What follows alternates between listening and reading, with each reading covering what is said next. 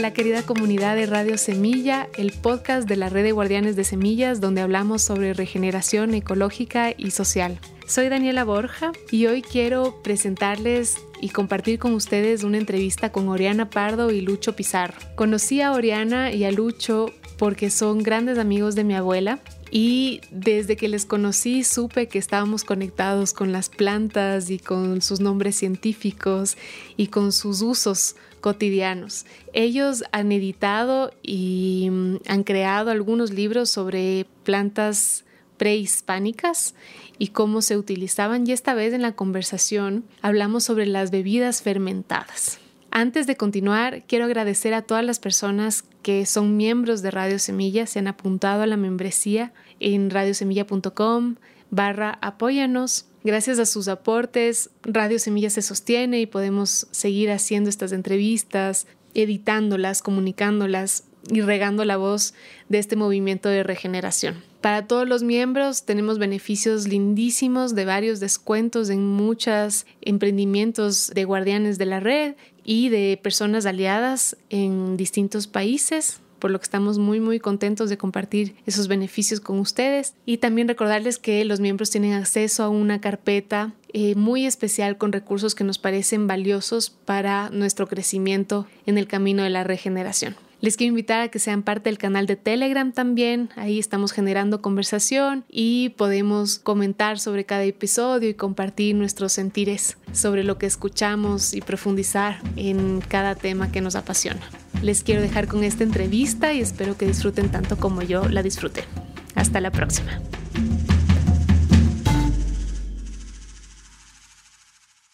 Hola Oriana, hola Lucho, qué gusto tenerles en Radio Semilla. ¿Cómo llegan hoy? Muy bien, muchas gracias. Muchas gracias por, por, invitarnos. A ustedes. Sobre todo esta ah. radio con ese nombre te deja una serie de, de transmisiones particulares. ¿Qué semilla? ¿Qué semilla? Sí. ¿no? Semillas de, de, conocimiento, de regeneración, ojalá. Todo, todo relacionado, sí. Sí. Cuéntenos un poquito de dónde vienen, qué hacen, de dónde nacieron. Yo soy nacida en Santiago de Chile hace no sé cuántas décadas. Estudié, me crié, todo en, en Santiago. Estuve, viví aquí hasta el año 73. En el año 73 salí del país. ¿Qué estudiaste, Oriana? Eh, nutrición y dietética, como tu abuela. Fantástico. ¿Y por qué saliste del país en el 73? Porque el año 73 aquí hubo un golpe de Estado y yo trabajaba en la universidad y me echaron de la universidad. Y en ese tiempo era muy difícil imaginar encontrarse un trabajo. Yo trabajaba en salud pública, me fui del país y llegué a Perú y después a tu país. a Ecuador. Ecuador, sí. Qué lindo. ¿Y después de Ecuador? Después de Ecuador eh, estuve en Francia y algunos años después me fui a trabajar al África. Estuve en Argelia. Aquí, ahí me encontré con Lucho, mi compañero. Nos casamos y vivimos felices, haciendo lo que queremos, con algunas discusiones técnicas sobre todo. Qué lindo. Y Lucho, ¿cómo fue para ti? Yo, yo también nací en Santiago, pero nosotros, como dijo Ariana, nosotros no nos conocimos. Yo soy ingeniero agrónomo, estudié en Valdivia, en Chile, en el sur de Chile. Y claro, en el 73 yo trabajaba en el Banco Central, también me echaron y me fui de Chile. Tuve un año en España y después el año 75 me fui a Argelia y el año teníamos ahí, hacíamos algún tipo de, trabajo, hoy día se político, en realidad de apoyo a lo que pasaba en Chile, a los grupos sobre todo de familiares detenidos desaparecidos. Hacíamos lo posible por ayudarlos. ¿Desde Argelia? Ah, claro, en Argelia teníamos un grupo de trabajo ahí, varias personas, no solo nosotros dos, pero ahí llegó Oriana en el 79 a ese grupo, se incorporó y ahí nos conocimos, pues, en ese grupo. La Comisión de Prisioneros y Disparí Se preocupaba de los prisioneros y los desaparecidos políticos eh, hacíamos eventos y, mandábamos dinero cuando podíamos para ayudar a las familias de los, detenidos, desaparecidos y de los prisioneros políticos que las familias muchas veces pasaban mal. Y eso duró hasta el año 85. El año 85 llevamos seis años juntos nosotros, la situación se empezó a poner difícil también en Argelia. Hubo prácticamente una, una guerra civil, muy complicada la situación. Y a mí me ofrecieron un primer trabajo en Naciones Unidas, entonces nos fuimos a Roma con las FAO. Nos fuimos a Roma y ahí inicié mi trabajo yo personalmente como consultor, nunca fui funcionario, una especie de mercenario, pero preocupado al desarrollo, no de los que andan con rifle felizmente, y, pero trabajaba por muchos países. Y vivimos hasta prácticamente ahora. Tenemos nuestra casa en Roma, en Italia, y en algún momento decidimos que teníamos que tener algo también en Chile, que al final era de donde veníamos. Decidimos instalar en esta ciudad que se llama Arica, este departamento donde estamos ahora, y el año 19, el año 20, digamos, nos pilló la pandemia aquí. A lo mejor si no hubiera pillado allá, nos habríamos quedado allá. Nos pilló aquí y prácticamente estamos aquí todo el tiempo. Salvo un pequeño paréntesis del año pasado que estuvimos unos meses, volvimos a Roma más bien para ordenar las cosas porque la casa estaba abandonada. ¿Y porque no podíamos salir? Porque las vacunas no pues colocadas en Chile no, no, servían allá, no eran reconocidas. Una serie de problemas de ese oh. tipo entonces volvimos en enero otra vez aquí y aquí estamos, no sé, ¿cuándo volveremos a ver nuestra, nuestra casa de Roma? ¿Desde cuándo comenzaron a investigar y interesarse por las plantas prehispánicas y, y las bebidas fermentadas? yo, yo, en esto, yo en esto voy a remolque. De lo digo desde ya. En algún momento Oriana me empezó a remolcar porque ella es la, la que inició con estas cosas. No, la verdad es que son como historias largas, mira. Quizás debía remontarme a, una época de las primeras de mi niñez, cuando en la casa de mis padres yo andaba detrás del, de Miguel, se llamaba un trabajador que cultivaba la huerta que tenían mis padres, no habían árboles frutales y, y verduras. O sea, andaba siempre detrás de él y él me daba los nombres y me iba mostrando cómo llegaba la viejita, me explicaba todo, todas estas cosas así y me mandaba también a ver al extremo, ¿no? Si llegaba el agua. O sea, había una comunicación muy fuerte con Miguel. Yo lo quise mucho, mucho, mucho y la metí tanto después de grande no haberlo visto nunca más. Y este interés fue siempre así. Yo siempre estuve detrás de las, de las plantitas, las semillitas, haciendo matitas, haciendo jardines. A los 10 años mi papá me compró una picota que todavía tengo por ahí, muy apegada a la naturaleza, eso. Entonces después ya pasando, pasando el tiempo, los años, uno empieza a sentir y a vivir las cosas de manera diversa, ¿no? Pero siempre en esa onda, ¿no? De interés, de interés por, por las plantas. Y me recuerdo que aprovechando que Lucho... Eh, ¿Mm? Antes, pues, habías tomado nota tú de... Sí, tengo una notita Cuando aquí. Te llegaste a, ¿Cómo se llama el lugar arriba donde hiciste tu trabajo en Ecuador? Ah, no, cuando yo estuve en Ecuador, eso, mucho tiene razón. Cuando salí de Chile salí con muchas limitaciones. No teníamos dinero, era una maletita pequeña, llevamos todo lo que nos podía servir, sin la bicicleta, porque no teníamos, pero con lo justo, ¿no? Estuvimos en Perú y había muchas posibilidades de trabajo, pero no se concretaba, no pasaba nada, no pasaba nada, hasta que un, un momento dado nosotros decidimos pasar a, Ecuador. Ahí aprovechamos un fin de semana largo, hicimos unos contactos, existían posibilidades y decidimos que nos quedábamos en Ecuador. Entonces, después de, un tiempo razonable, estuvimos con, con tu abuela, con Isabel, para un poco motivarnos, motivadas, digamos, por la necesidad de conocer qué se comía, cómo se comía, las cantidades y explicarnos un poco esta pobreza que veíamos en las calles de tantas personas desnutridas, los sectores más vulnerables, que tú veías, los trabajadores que vendían la fruta, una serie de situaciones así que te hacían pensar porque uno tiene su corazoncito, ¿no? Entonces con Isabel estuvimos muy bien en su hospital viendo algunas veces por semana y ahí ahí, ¿qué es lo que hacíamos ahí? Llegó la oferta. Claro, Clarita recibió una oferta de trabajo y se fue a, porque yo me fui de, Chile con mi amiga Clarita, trabajamos juntas en salud pública en la universidad, hacíamos lo mismo. Y ella se, se fue a Guayaquil y yo me quedé en Quito. Al poco tiempo tuve un trabajo en un hospital privado, estuve trabajando seis meses y luego de lo cual, habiendo hecho las gestiones inicialmente un poco mucho antes, eh, fuimos llamadas en la Universidad de que la Escuela Superior Politécnica, de Río Bamba.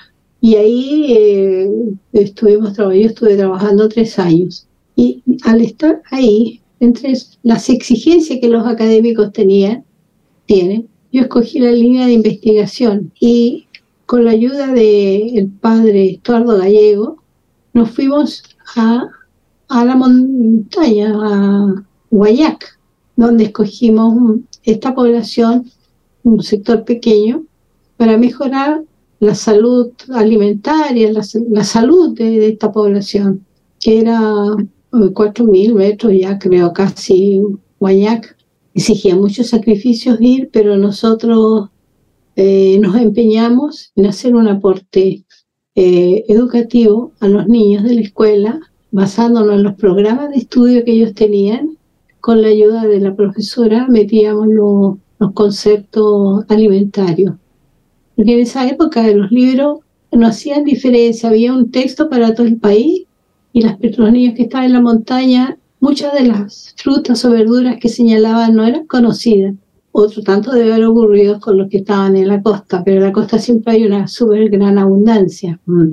Bueno, eso ocurrió ahí y nosotros a través de los niños empezamos a hacer un estudio de su estado nutricional y le hicimos algunos análisis también, entre ellos hicimos una evaluación de, de las parasitosis que eran bastante elevadas. Después continuamos nuestro trabajo con los padres de los niños y logramos llegar al final de ese año a la construcción de unas casetas sanitarias. Y dentro de las actividades que la profesora tenía, la señora Pilar, se debía hacer una minga para mejorar el camino eso era un acto que se hacía todos los años. Y para poder hacer el camino, las personas que trabajaban voluntarias necesitaban chicha. Ellos se organizaban para tener la chicha.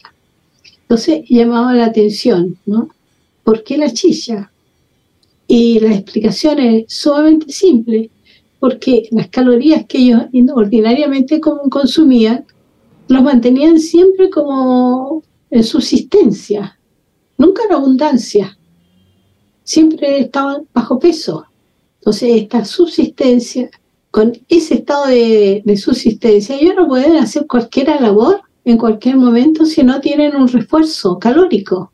Entonces, la minga se, la minga se justificaba por una necesidad social y la, la chicha respondía a una necesidad fisiológica.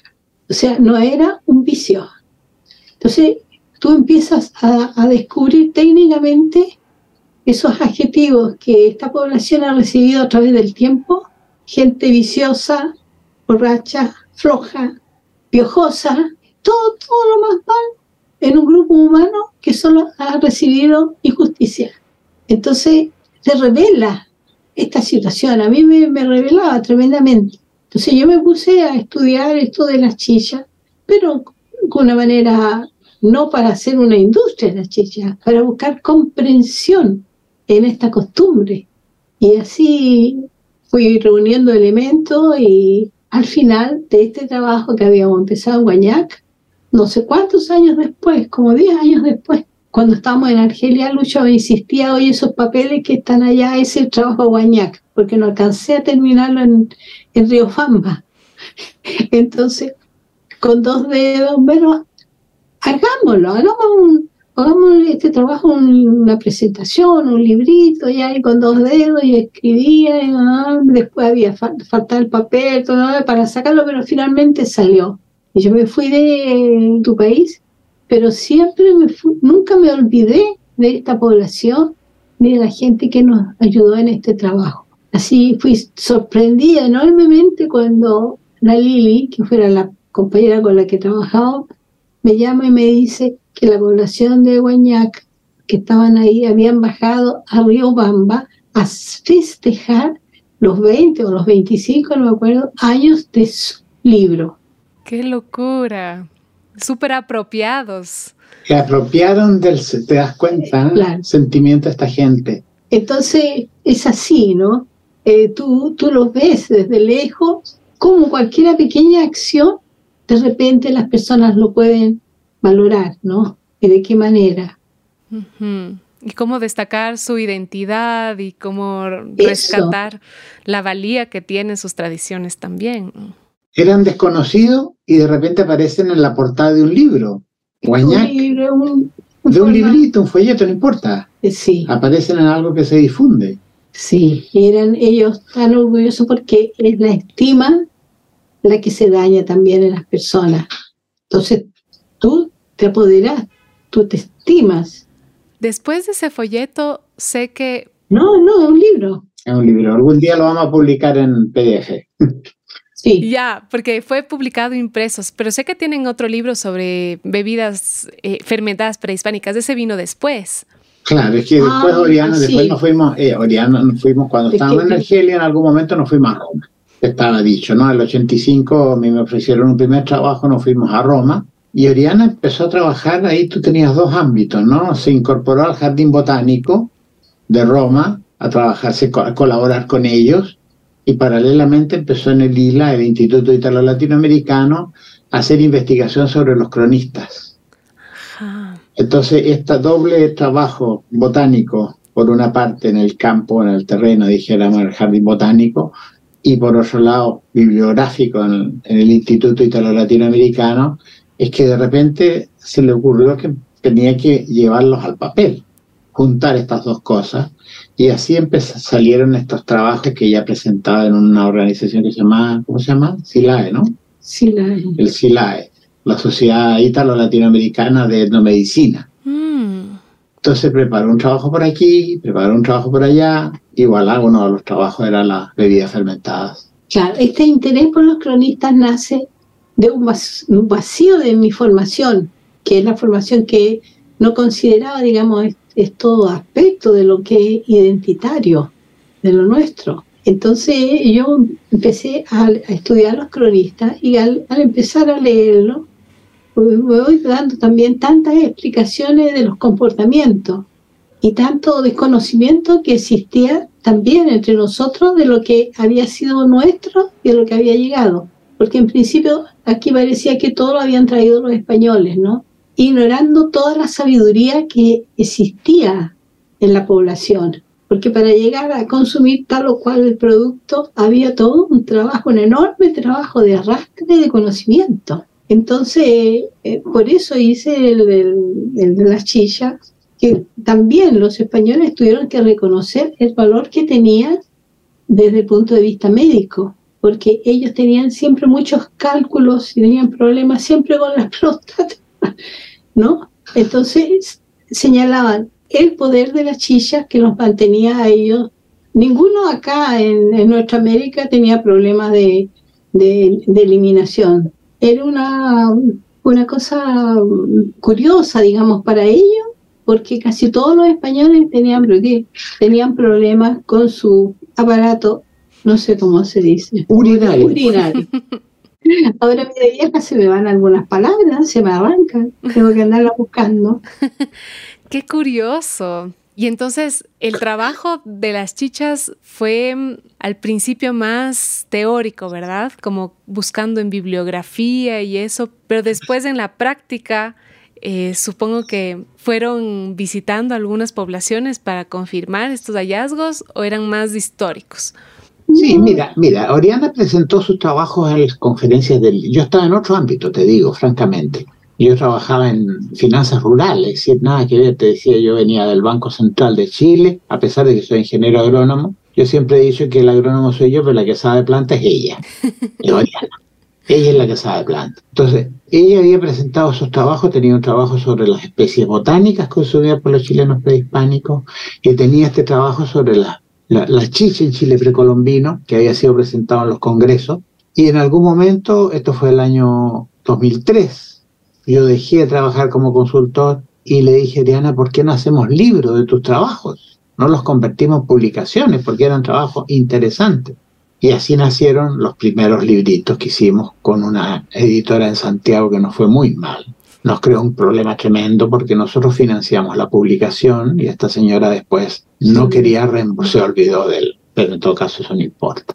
El hecho concreto es que en la práctica esto, la práctica esto se tradujo que para después tuvimos que cambiar el nombre a los libros. Entonces el libro que se llamó La chicha en Chile precolombino, tuvimos que ponerle bebidas fermentadas prehispánicas. Porque no podíamos vender este libro que estaba vendiendo la otra señora al lado del nuestro. En la librería no podía haber dos libros, uno vendido por ella y el otro vendido por nosotros. Entonces la solución fue cambiarle el nombre. Oriana me dice también que me repito, yo digo siempre que es más fácil escribir un libro que venderlo. Sí. Sí. Puede parecer absurdo, es tan difícil escribir libros, cierto, pero anda a venderlo después. sí. Porque si no tienes las cadenas, un soporte. las cadenas para venderlo no te, no te funciona. Y, bueno, así nacieron estos libros que nos, ha dado, nos han dado tanta satisfacción. Claro, porque después tú habría que agregar, completar, que el trabajo de Lucho lo mantenía siempre afuera, porque iba en misión a tal o cual lugar, entonces me quedaba sola en Roma. Entonces pasaba la semana entera en la biblioteca leyendo estos libros y después me lo llevaba a la casa, seguía en la casa leyendo estos libros de papel Biblia, con en castellano antiguo, buscando todo, todo, el primer nombre, algún otro aspecto que me permitieran después ubicarlo aquí en, Chile y a seguirlo buscando después en sus lugares para llegar a conocer la, la especie si es que no la conocía y era un proceso bien largo, bien, bien largo. Pero con Lucho nos, nos y nos dábamos, íbamos para todos lados. Cuando llegaba Lucho salíamos a todos lados, ¿no? Y cuando veníamos aquí a Chile, después de 16 años que yo estuve afuera, que no quería venir, también empezamos a visitar los pueblos, a ver cómo trabajaban y así, y así tú vas acumulando toda la información. ¿Cuáles fueron los hallazgos que más les sorprendieron en el momento de la investigación? Una cosa que sorprendía es la sobrevivencia. En el caso específico de las bebidas fermentadas, las chichas. Es la sobrevivencia a la costumbre. Una anécdota, por ejemplo, en pueblos aquí de la zona de Salar de Atacama, donde en un momento del año se junta la gente, hace una minga, limpia los canales de riego mm. con una minga. Cuando termina de limpiar, siempre hay una ceremonia ahí con un yatiri y tienen que echar chicha al canal como augurio. Y lo increíble es que usan chicha de algarrobo, porque fíjate que no usan chicha de maíz, porque el maíz vino después del algarrobo. Entonces todavía preparan chicha para el, el ritual. para el ritual. Después seguimos con la cerveza, seguimos con el vino, con el pisco, con lo que sea. Pero para la ceremonia tiene que ser chicha y de algarrobo. Qué interesante. Que crece ah, solo en esa área, ¿no? Claro, un algarrobo que crece ahí. Y esa es una cultura de los... Eh, claro, son los atacameños, los kuns, claro, un pueblo antiguo, antiguo. Entonces, tú te das cuenta la persistencia de esta costumbre. Sí. Que viene de, de la noche, de los tiempos. Habría que explicar quizás quizás, creo yo, ¿por qué la chicha? Porque como decíamos al inicio, es el medio de comunicación que tenemos para pedir, para solicitar, para rogar, para darnos seguridad con los dioses, nuestros dioses protectores que están en las montañas. Los sapos, que nos permitan a nosotros tener un buen año agrario, recoger buenas semillas, que no se enfermen los animalitos, que haya agua, que es la que da la vida a las plantas. Todas estas peticiones se hacen en esos rituales. Entonces, cuando ellos limpian los canales, saben que deben limpiarlos para que el agua escurra bien y puedan llegar a los diferentes puntos donde se necesita. ¿Entiendes? Entonces, la ceremonia va con esta chicha que es la ritual para ellos. Antes también la gente hacía y todos tomaban de esta chicha, pero cada vez se hace más, más complejo. Pero ellos a pesar de que tienen que conseguir la semilla en lugares más retirados, ellos la hacen su chicha. Un poquito. Un poquito. El resto viene en, lata, la cerveza.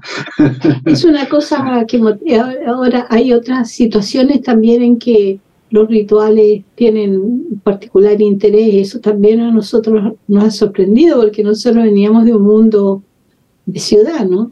Y muy occidental, además. En la ciudad barre, barre casi todo la identidad.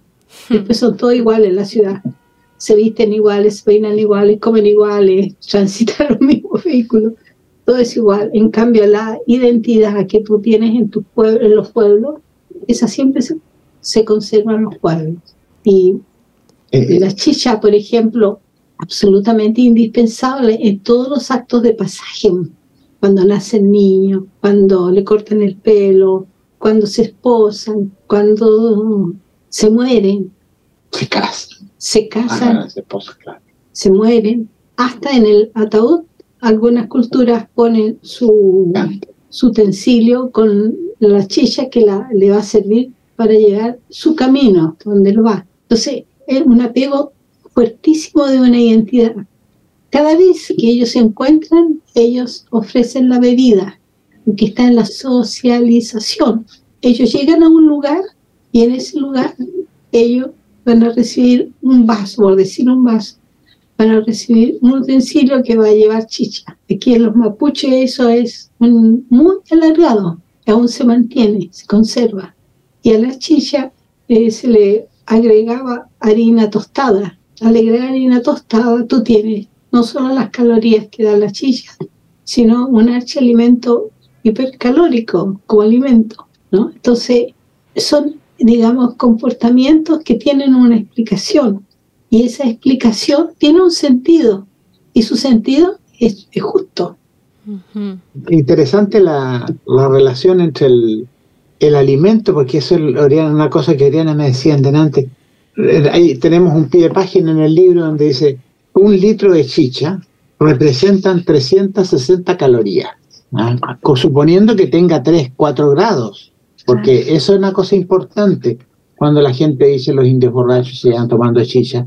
La chicha original era de muy bajo grado alcohólico. Sí, es una cerveza flaca. 3 grados. Entonces tomarse un litro de chicha no es lo mismo que tomarse un litro de vino, que tiene 12 grados. Entonces la gente tomaba mucha chicha, pero con un grado tan bajito, y sin embargo le aportaba 360 calorías un litro. Entonces cuando iban a la minga, como dice, vaya que, que le contribuía a la energía que necesitaban en el trabajo.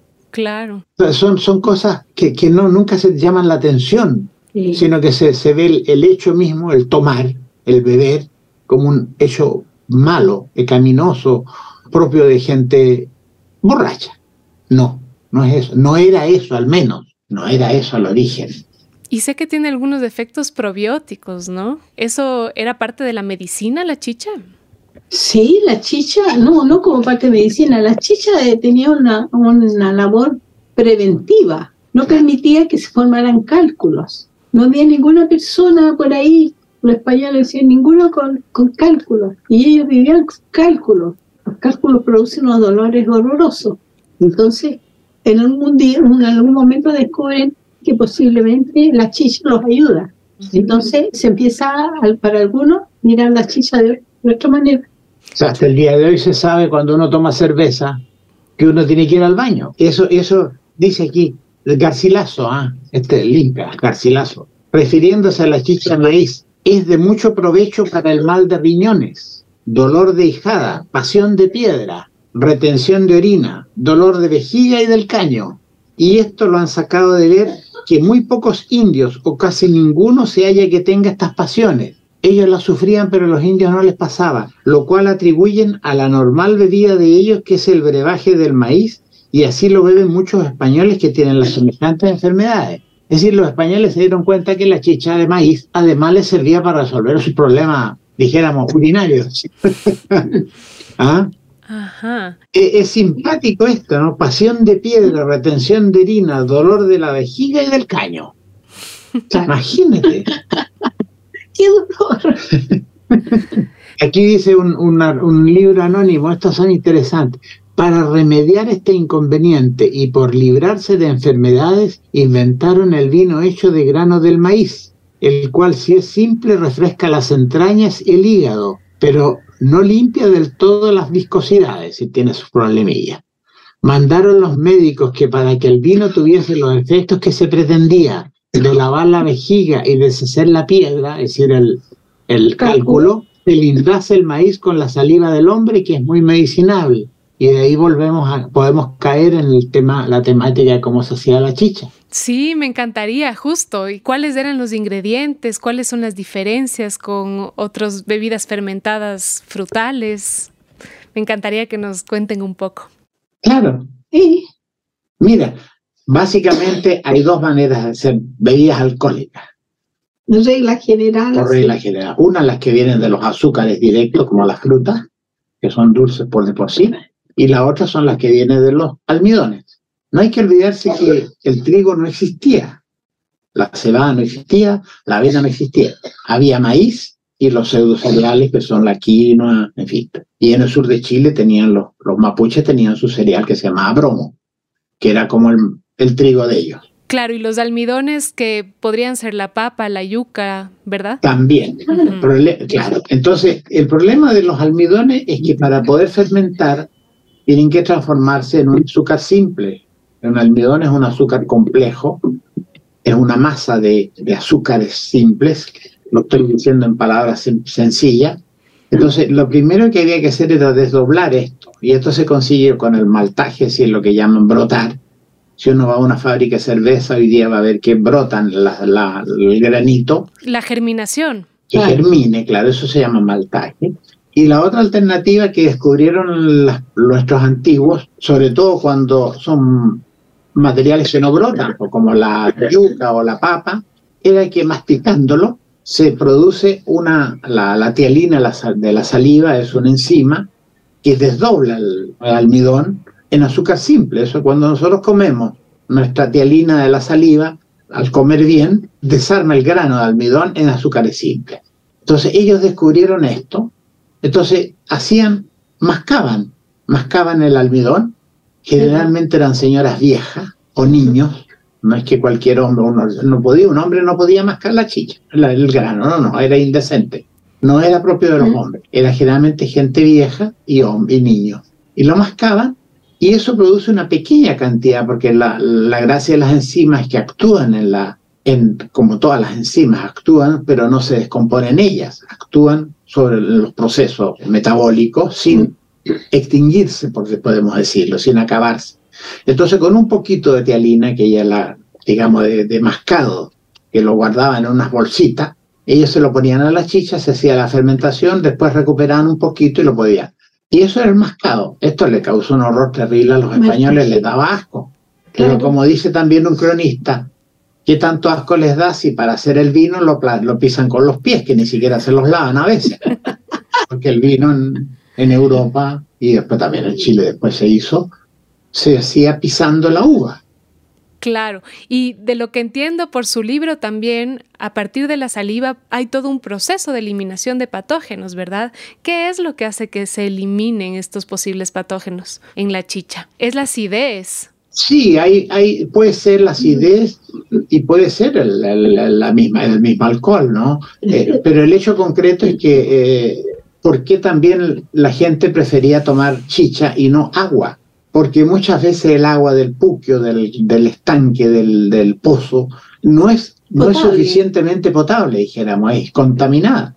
Era más seguro. era más seguro tomar chicha. Claro. Como dice también un cronista, dice, ni a palos toman agua no les gusta tomar el agua, pero no es porque no les guste tomar agua, sino porque el agua saben que les puede hacer mal. En cambio, la chicha no les hace mal, todo lo contrario, hemos visto que les ayuda. Sí, además de que era la forma en que ellos tomaban chicha. Por ejemplo, entre los mapuches, no te puedo decir del resto, pero sí sé que los mapuches eran así. Ellos primero comían. Tú ibas, llegabas a tu hora de, de almuerzo, tú comías. No tomabas agua ni tomabas chicha.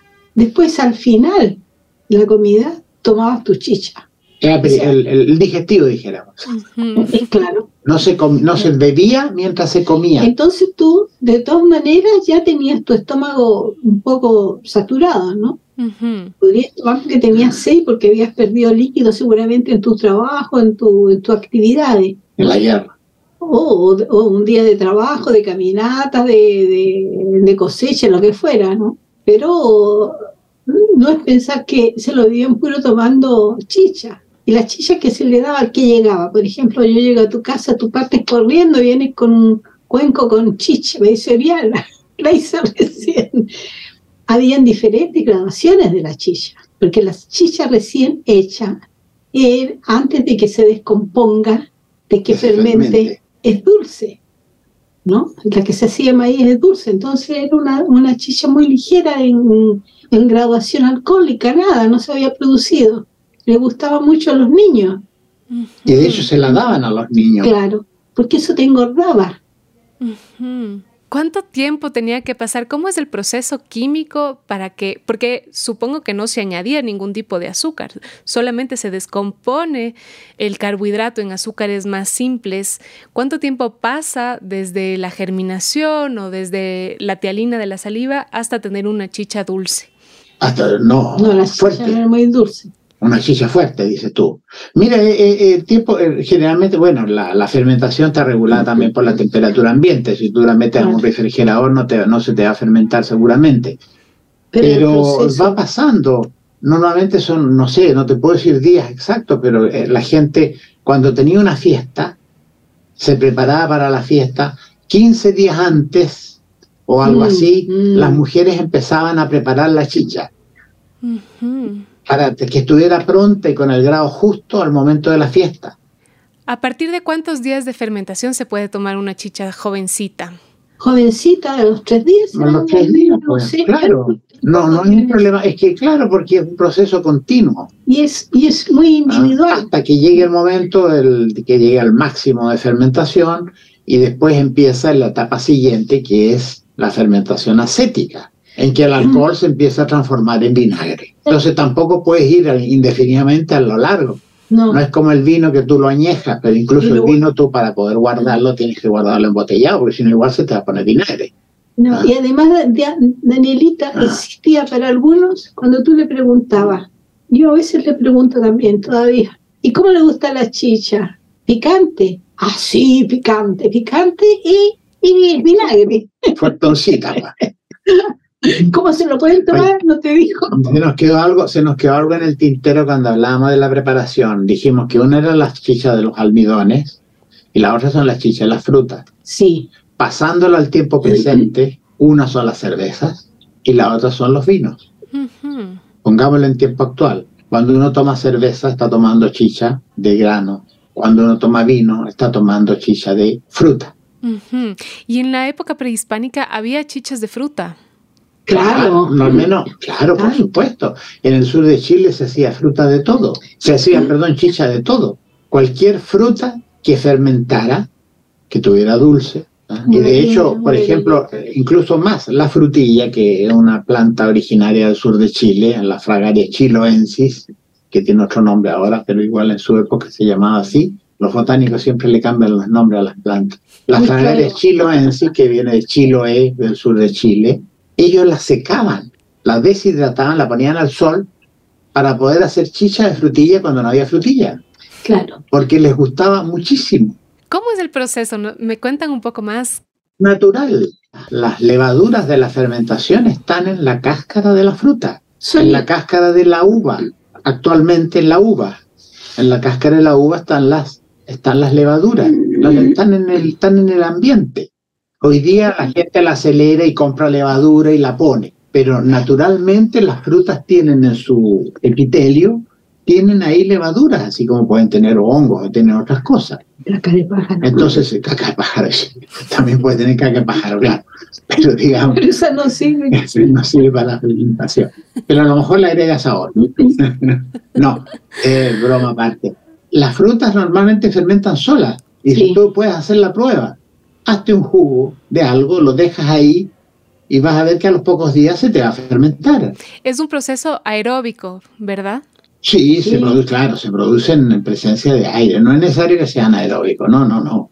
Perfectamente en, las, cubas donde se, fermentan son siempre al aire, abiertas, no son cerradas, no son herméticas.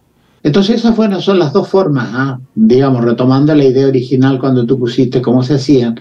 Una son poniéndolo en poca actual, cervezas, y otros son vinos, vinos en general.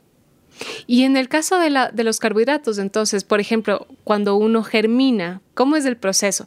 ¿Se remojan los granos, germinan y a partir de eso se añade más agua o se muelen? ¿Cómo es?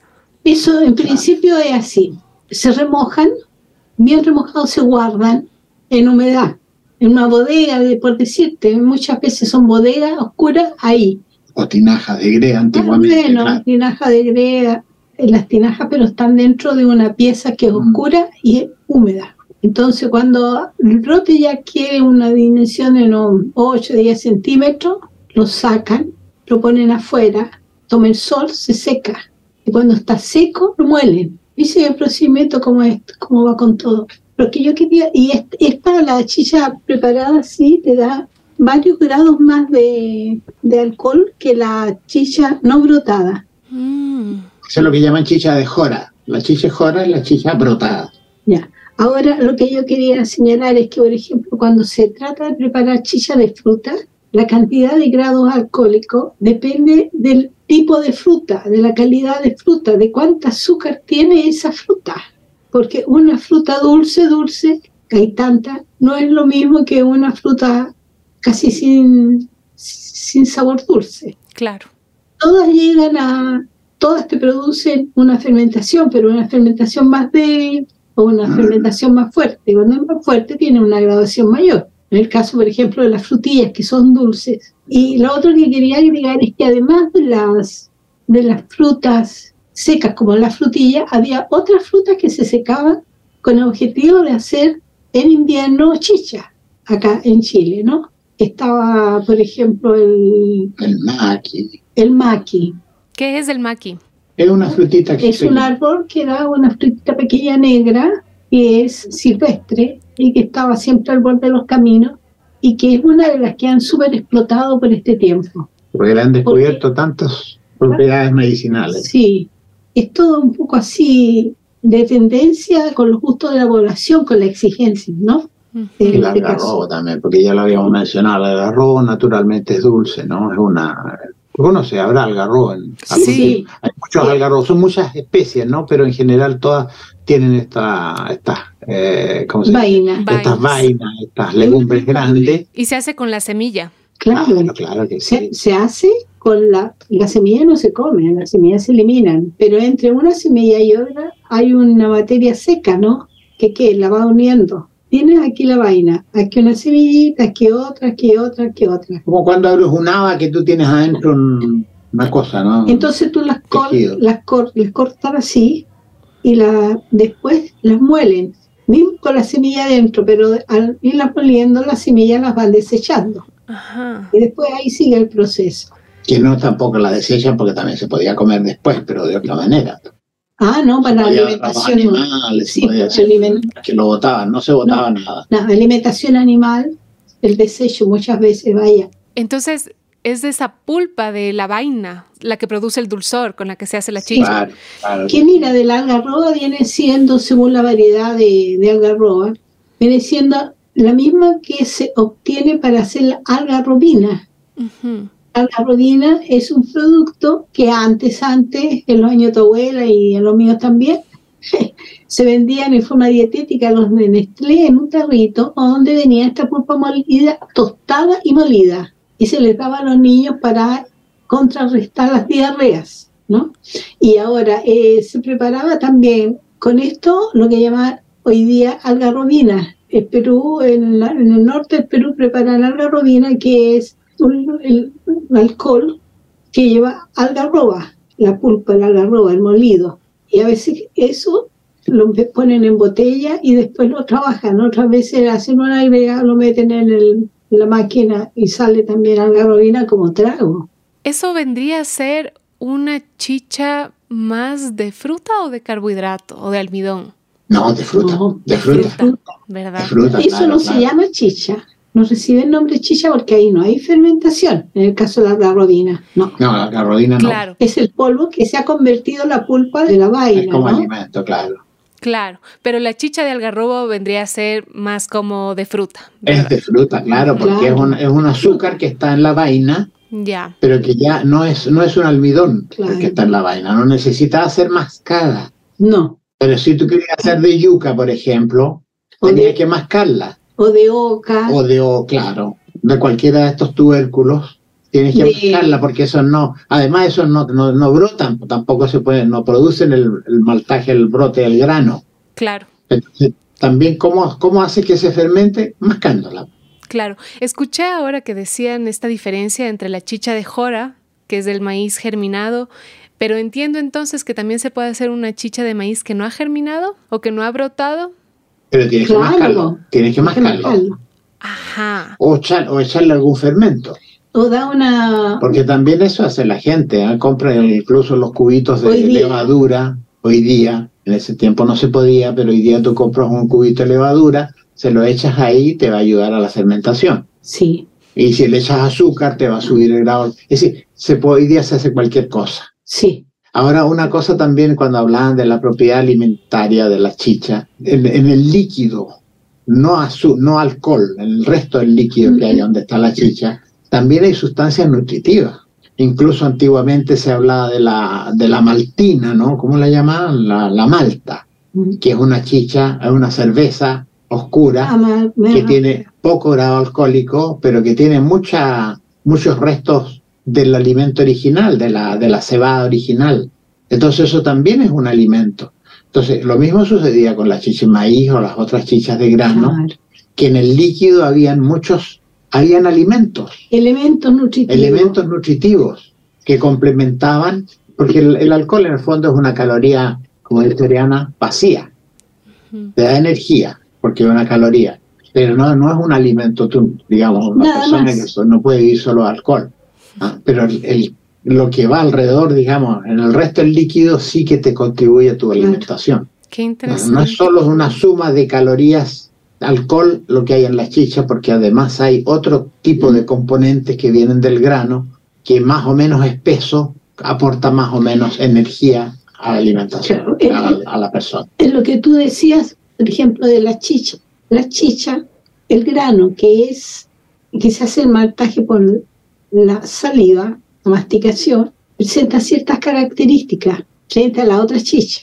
Esta chicha, como la estoy señalando, tiene menos grado alcohólico, es salivada. La chicha que ha hecho brote, esa chicha tiene mucho más grado alcohólico y tiene más definición en el color y el sabor, porque el brote le da esta identidad, se podría decir, esta definición, ¿no? Es muy diversa, las personas que lo, prueban lo dicen, ¿no? Y casi la mayoría prefiere la que es más fuerte. Es que el, brote en el fondo es una transformación del albúmin, del, del el endocarpio, la semilla se va transformando, le va aportando alimentos al brotecito, ¿no?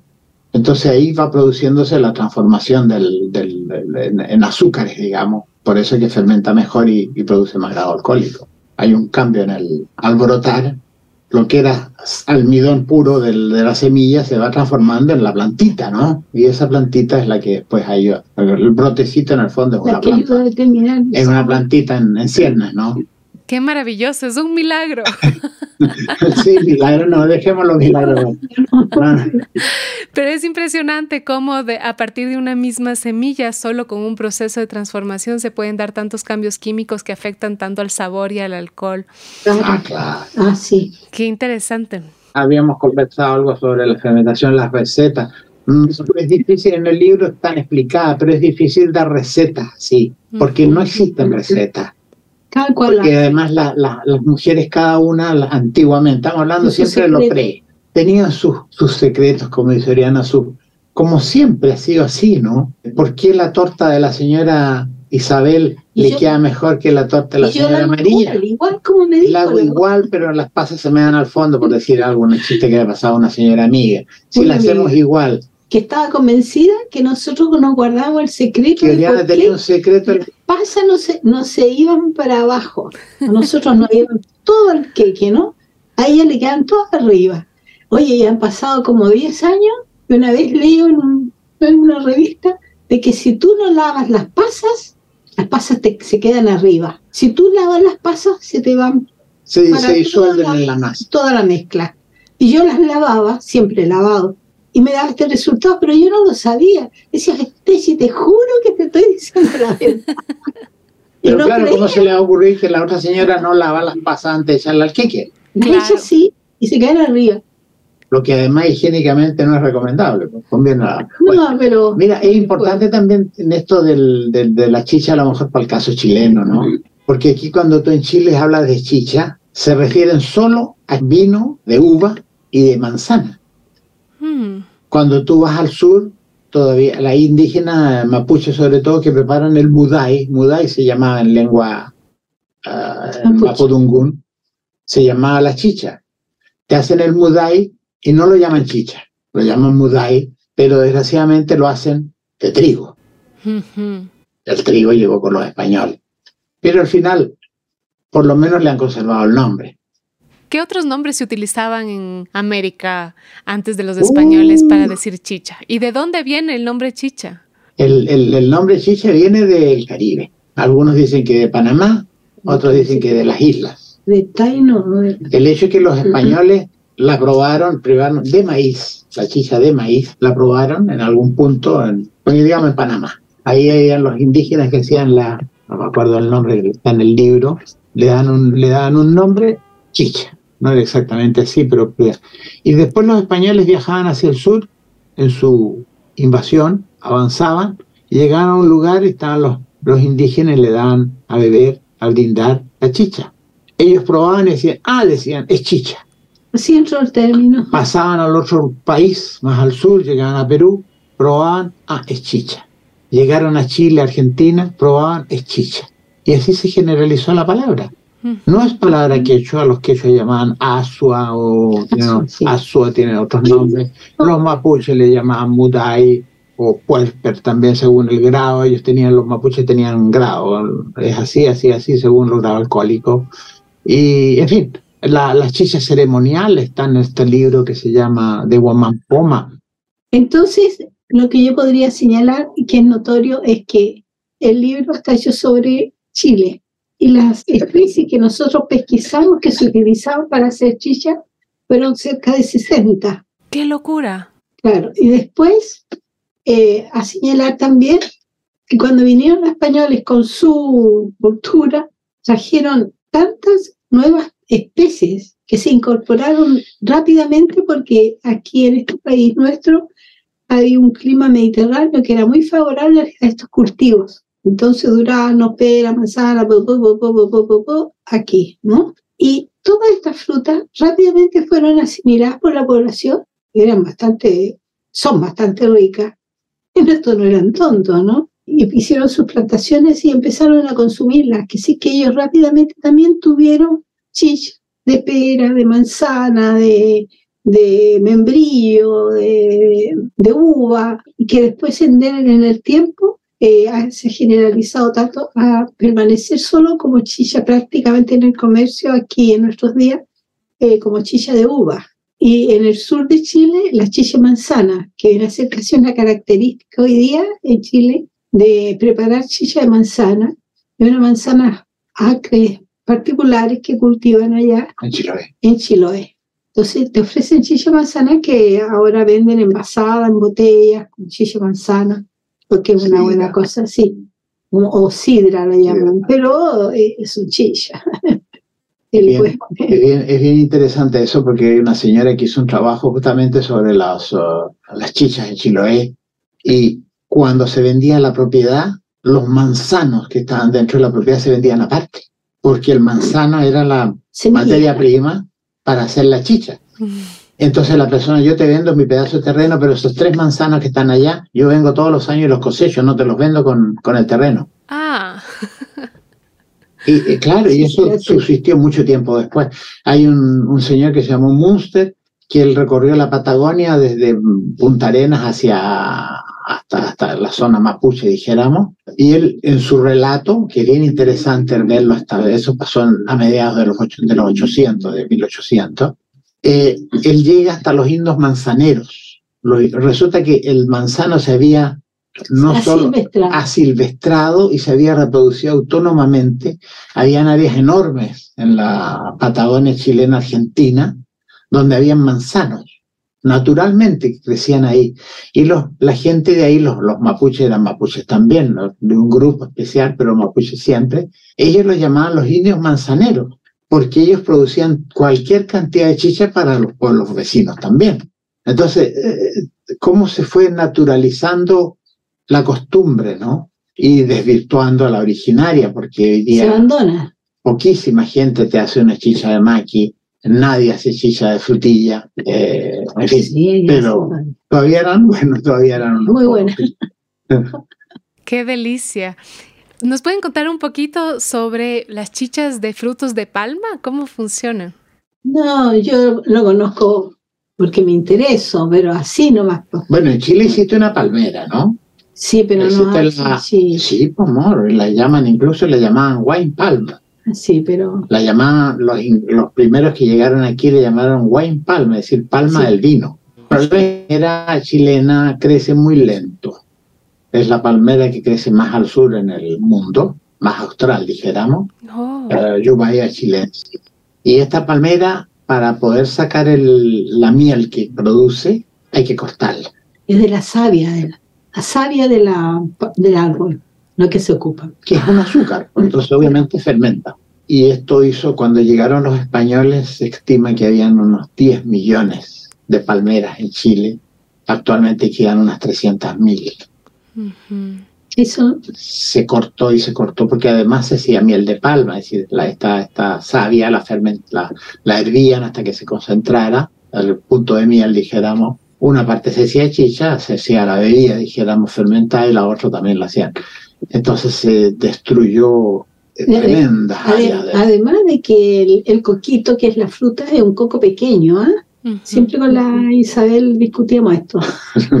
Se reía porque la palma, el coco de la palma. A ella me decía, no, aquí las, las palmeras tienen unos cocos grandes, usted tiene un coquito chico. El coquito este es, es muy rico en materia grasa, es sabrosísimo. Le decía yo, no es desabrido. Ajá.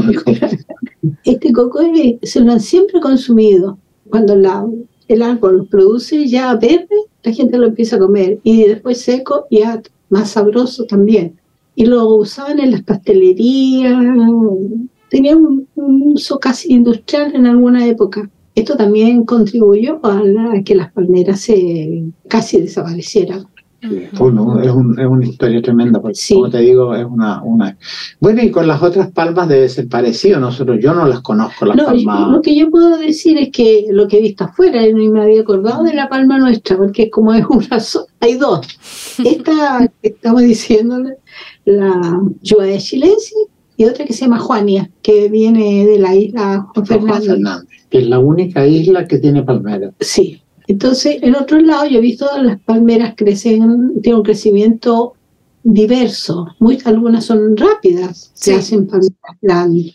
Entonces, las que son para aceite, como las que mm, le, las sacan para hacer, hacer líquido, savia, para chilla, digamos, ellos le dan otros nombres.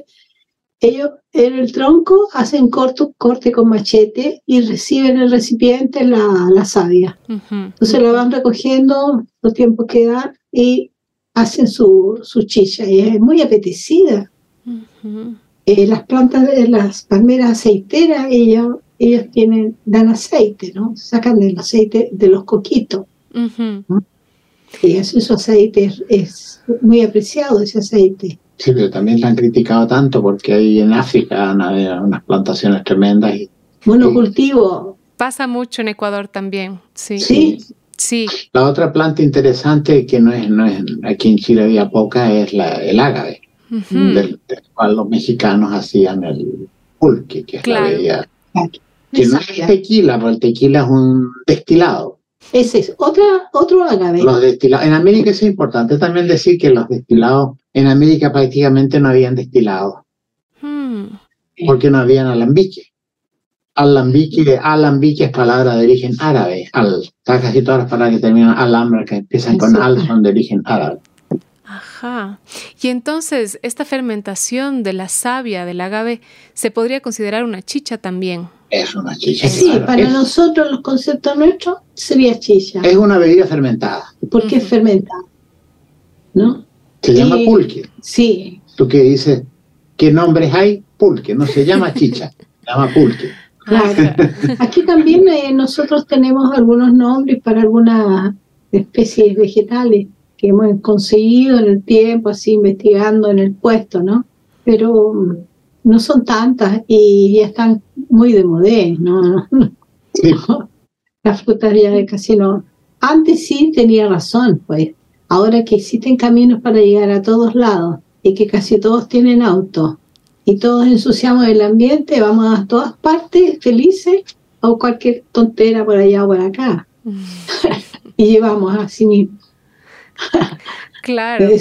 Ahora con estas posibilidades, para las personas que nos escuchan y que quisieran experimentar hacer sus chichas, entonces cualquier almidón y cualquier fruta que contenga dulce o savia podría transformarse. El almidón, el almidón tienes que maltear. Si es grano, tienes que maltearlo. Si no, Malteado, tienes que, claro. si no, la otra alternativa es agregarle levadura.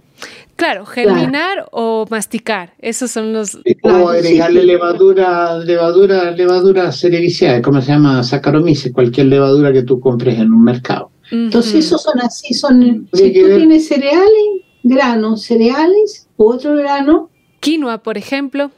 La quinoa, La claro. quinoa. la podría quinoa, ser. de todas Se maneras. hacía chichequino, se hacía chichepapa, se hacía chicha de, de todos los pseudo cereales americanos. Habíamos, teníamos de nosotros un- varios cereales que desaparecieron, el mango, por ejemplo, Bromo. se hacía el, bro- del bromo. Ah, de ese no sabía. No, es que son, son, no, es que son cereales que crecían en el sur de Chile, Se perdieron estos que cereales. se perdieron, desaparecieron cuando vino la invasión. Claro, fíjate que el bromo mango, que es una especie de un el segundo cereal de América, dicen algunos, después del maíz, ¡Wow! existen dos plantas en herbarios. Una está en el herbario de Santiago y la otra está en el herbario de en París. Porque el Claudio, un botánico que vivió aquí en Chile, que era francés, él lo encontró cultivado en Chiloé, el mango, todavía cultivado. Es una de las últimas reseñas que existen del cultivo de, esta, de este cereal. Después desapareció o, o se asilvestró o, Hoy día podrían tal vez con los restos que existen hacer un análisis del DNA y saber qué relación tiene con el bromo silvestre que se encuentra en el campo. ¡Qué locura! Claro, desapareció. Si tú el maíz no lo plantas, el maíz desaparece. El maíz no tiene capacidad, se, se domesticó tanto que no tiene capacidad de reproducirse autónomamente. Claro. Sin el el hombre. una planta que sin el hombre desaparece. Hmm, ¡Qué historia tan linda, ¿no? Como hay una hermandad con el maíz tan Ah, fuerte. sí, Sí, sí. tremenda. Y eso que América llegó mucho después que México, porque en México el maíz se, se domesticó en México. De hecho, en Chile se calcula que llegó al sur de Chile, digamos, se llegó alrededor del 500, 800. Ah, más tarde, bastante tarde. Sí. Bastante tarde, claro. Claro. El problema es que sus propiedades lo hicieron que invadiera el sistema. Y la comodidad, porque plantar un maíz, ¿están hablando del maíz? Claro, El maíz que da dos o tres, a veces cuatro claro. panojas, que los sacas con facilidad, que no es lo mismo que estar cosechando quinoa. Sí, que es mucho más demandante, ¿no? claro. Y además tiene que sacarle la cascarita, porque la- la, la cáscara amarga, tiene que limpiarla y Después, Ahora está muy bien porque la quinoa se está vendiendo muy bien ahora porque Sí. vale 3, 4 mil pesos el, Sí. el- 3, 4 dólares el, el kilo. es un estímulo para el que El cultivo. cultiva. Porque antes, imagínate, poco conocida, poco aceptada, poco mamó, en el norte nomás del país, eh, casi desconocida en el centro y sur. Ahora con esta divulgación de sus valores nutritivos, tanta gente hace el esfuerzo por comprarla porque es bastante cara como se vende, si quieres para el bolsillo. Pero el- si uno considera todo el trabajo que requiere, está en un precio justo. Es como las papas hoy día para nosotros, estando las papas. Imagínate que las papas acá eran muy poco conocidas, por, apreciadas por las mismas personas que venían de fuera, del norte. del norte. En Chile hay muchas papas en el sur. Pero aquí estamos 15 región la nuestra, 15 región. Que es lo más al norte casi de Chile, ¿verdad? Es, Es, la es más. lo más al norte. Era la primera, pero después hicieron unos cambios por ahí, quedamos 15. ¿no? La lógica es la primera. Entonces, es la época en que circulaban poco los artículos de consumo, porque a mí no eran malos, eran pesados, no, la gente no mostraba interés por consumirla. Entonces, mucha semilla se perdió en ese momento. Y esa semilla se revaloriza ahora porque han encontrado que están ricas en antocianina, y en otros principios que permiten eh, proteger al organismo, sobre todo en la vejez, ¿no? Que facilitan, digamos, un mejor vivir. Y ahora se están vendiendo carísimas las papas. El doble que las del sur de Chile, y a veces tres veces el precio de las del sur. Claro, porque todo es una, oferta y demanda. Y de moda también. Y la tendencia de la moda, en algunos casos se justifica, claro, plenamente, que las personas en vez de arroz todos los días arroz, coman su, su plato de quinoa, no hay donde perderse, ¿no? Pero es también hasta que no aparezca otro producto y nos colonizamos con el otro. eh, Sí, es toda esta lucha para comer más diverso también, ¿no? Ojalá que no sean... A mí me parece interesante que vengan estas modas para que se queden. Que siento que en Ecuador ha pasado con ciertos productos, por ejemplo con el chocho o lupinus, que no se acostumbraba a comer tanto por un relego cultural, pero ahora es muy común en nuestros platos y ya está dentro de la cocina cotidiana. Y tengo esa esperanza de que si es que introducimos el conocimiento de la nutrición y, y la importancia de nuevas especies, de las especies prehispánicas que nos aportan tanto, podamos enriquecer ¿no? y diversificar esa dieta. Claro. Claro que sí. Claro que sí. Además que son cultivos, bueno, pasamos un poquito al, al tema de nuestro otro libro, que son las plantas alimentarias, ¿no? Por favor. el problema es, resulta que dos tercios, el 60, me parece que son 60% de los alimentos del mundo, está concentrado en nueve especies. Nueve. La caña de azúcar, que es lejos la primera. No. Sí, es lejos la primera. Entonces, bueno, la bueno, pues en todo caso, son nueve especies. Las que se llevan el, está el, arroz, el, maíz, el, trigo. pero, pero en todo caso son nueve especies, se llevan el sesenta y tantos, dos tercios prácticamente de la producción alimentaria del mundo. Cuando tenemos seis mil especies alimentarias. Entonces, están desapareciendo las otras, ah, porque todo, y además dentro de estas pocas especies, estamos concentrados en pocas variedades. Exacto. Lo que es tremendamente peligroso. Malísimo. Sobre todo porque ahora que estamos bien avisados del cambiamiento climático, es muy posible de que... Te voy a contar algo, ¿te puedo contar algo? Por favor. Mira, como estamos nosotros con las raíces estamos trabajando, pero ahora en este tiempo estamos con las papas porque es un rubro tan grande, tan importante y tan vital. Y, tenemos preocupación por la erosión genética. Resulta que el año pasado se perdieron muchas cosechas. Este año, la primera, muchos perdieron muchas cosechas. Siempre en la región nuestra, ¿no? Precordillera y el camino altiplano para allá. Se pierden porque los cambios climáticos se están produciendo de manera tan brusca y han producido una transformación un poco en todo. Resulta de que antes ellos veían la migración de los pájaros tales en tal y cual lugar en tal y cual tiempo. Las flores, las plantas, eh, los astros, todo está diverso para ellos. Entonces, las señas que dicen ellos, cuando tú sumas que las flores están amarillas, que es una compuesta, la, la, la, la, que crece a ras, del suelo, grande, hermosa, o que crece, o que no creció, o que está a destiempo, u otra que apareció que no le correspondía. Una mezcla, un desorden de la naturaleza es tremendo. En los animales, en, los vegetales, en cómo te cae o no te cae la lluvia. Son verdaderos torrentes que destruyen las tierras donde ellos trabajan. Entonces ellos antes juntaban todas las señas, floreció tal, estaba acá, vino el pájaro, hizo su nido arriba, que sí que va a ser un año seco, eso no lleva, ¿entienden? Suman todas las señas. Ahora no tienen señas, ellos están así con la duda si metemos o no la, semilla, porque a lo mejor viene la helada, las mata y perdemos otra vez la semilla. Entonces, es una cosa para nosotros de mucha preocupación, de una enorme preocupación, porque las señas no nos están funcionando. ¿Y cómo vamos a saber cuándo es el momento justo de plantar? Está este librito. Este es un libro muy bueno. Se llama Señas y Señaleros de la Madre Tierra. Qué belleza agronomía andina. Este libro es una recopilación de las señas. Sí. Lo escribieron unos señores aquí, un, profesor, un, sacerdote que se llama Juan Van Kessel y otro que vivió muchos años por estos lados, holandés, y, y, hace una recopilación de cómo, eh, ¿qué te voy a decir? El pajarito que canta tal época. Eso. Cuando canta el pajarito hay que sembrar. Qué Así como hoy, hasta el día de hoy, hasta el día de hoy se sabe que tú no puedes plantar o sembrar cuando está el cuarto menguante Mm. De la luna. Tienes siempre que plantar con el cuarto creciente. Eso hasta el día de hoy se sabe. Cuando la luna. Pero además de eso, eso es una marca. Pero además hay otras marcas que da la naturaleza. Cuando florece la papita de los gentiles, que es la papa de los antiguos, de los sapos. yo puedo poner, eh, de los apus, de los cerros tutelares, yo puedo poner la papa porque floreció la papita de los gentiles. Qué lindo. Si no florece la papa de los gentiles, no puedo ponerla. No, no, no es exactamente así, pero estoy dando ejemplo para entender el sentido. Entonces, esas señas, como ahora la papita el año pasado prácticamente no hubo papas No. gentiles, porque el, el año fue muy malo.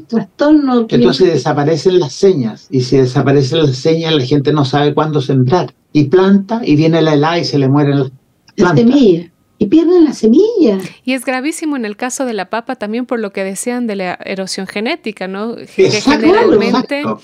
se siembra, supongo que es lo mismo en Chile, que se siembra la papa directamente y no hay necesariamente un cruce genético del fruto de la No, papa. no, por supuesto, la semilla, la semilla es una vegecultura, se llama, un cultivo vegetativo. Vegetativo, ah, claro. sí. Ah, incluso hay, se- hay papas que son triploides y que son naturalmente, eh, la semilla es, eh, como se dice, es estéril la semilla porque es triploide.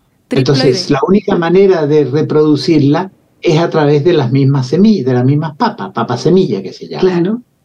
Se seleccionan las del medio, las ni muy grandes ni muy pequeñas. Esa es la que sirve para las semillas, se guardan y al año próximo se siembran esas. ¿Cuál es la triploide? Es un nuevo término para mí. Diploides, normalmente todos somos diploides, ¿no? Mitad de los ah, cromosomas del papá y mitad de cromosomas de la mamá, generalmente. Ah, Las papas tienen un desorden tremendo, un promiscuo, digo yo, son promiscuos.